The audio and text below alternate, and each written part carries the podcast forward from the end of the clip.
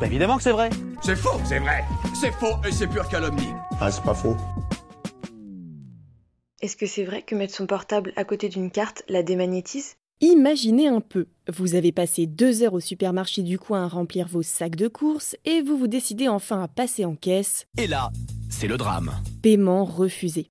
Pourtant, non, vous ne vous êtes pas trompé de code, vous n'avez pas non plus dépassé votre plafond mensuel. Mais alors, qu'est-ce que ça peut bien être?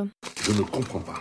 Un instant de réflexion plus tard, vous avez une illumination. Voilà plusieurs heures que votre téléphone est collé à votre portefeuille qui contient votre précieuse carte bancaire.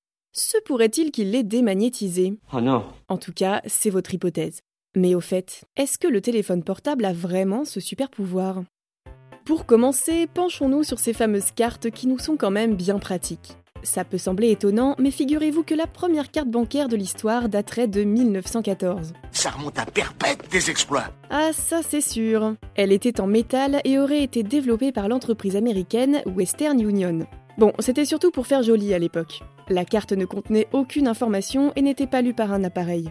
Le principe ici, c'était surtout de pouvoir faire ses courses sans monnaie. Au moment du passage en caisse, il fallait montrer cette carte et sa pièce d'identité. Le commerçant relevait le numéro de la carte et demandait à la banque de débiter le compte associé.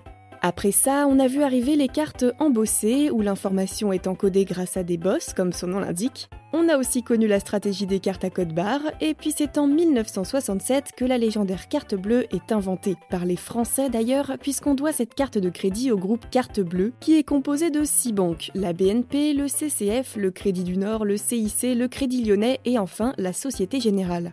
C'est beaucoup pour une seule tête.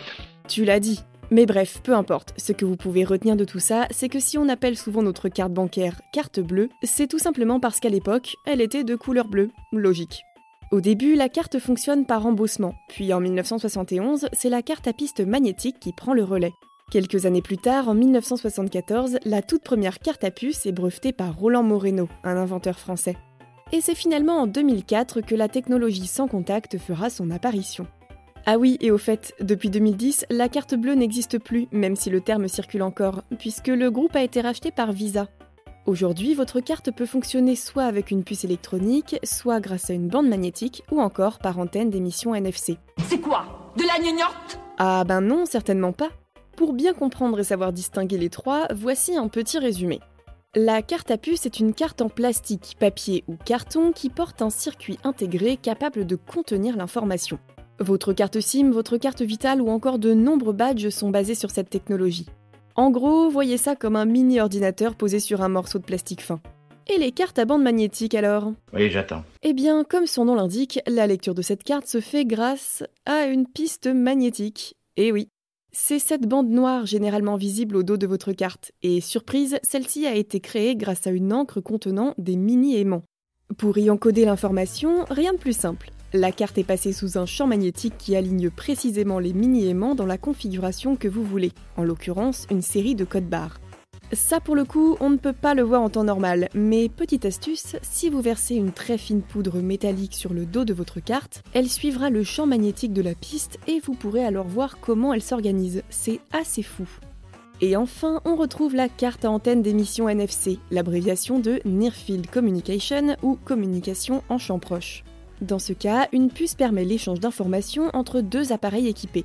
Par exemple entre deux téléphones, ou bien entre un téléphone et une borne de paiement, ou justement entre une carte et un lecteur de cartes. Aujourd'hui, toutes les cartes de crédit ont une antenne d'émission NFC incluse. Sinon, vous ne pourriez pas faire de paiement sans contact. Hyper pratique Mais la grande question c'est qu'est-ce qui peut être démagnétisé dans tout ça? Déjà, revenons un instant sur ce terme, démagnétisé.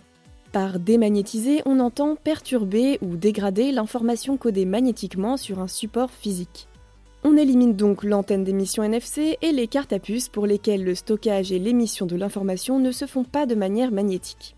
Alors, vous pouvez vous retrouver avec une carte muette, certes, mais ce sera plutôt parce que vous l'avez trop utilisée ou que vous avez essayé de graver votre nom sur le circuit intégré. Et là, euh, bah, je peux pas trop vous aider. J'ai fait une boulette, les mecs. Les cartes à bande magnétique, en revanche, sont victimes, comme leur nom le suggère, de la démagnétisation. Et si l'on pointe souvent le portable du doigt, c'est tout simplement parce qu'il émet un champ magnétique.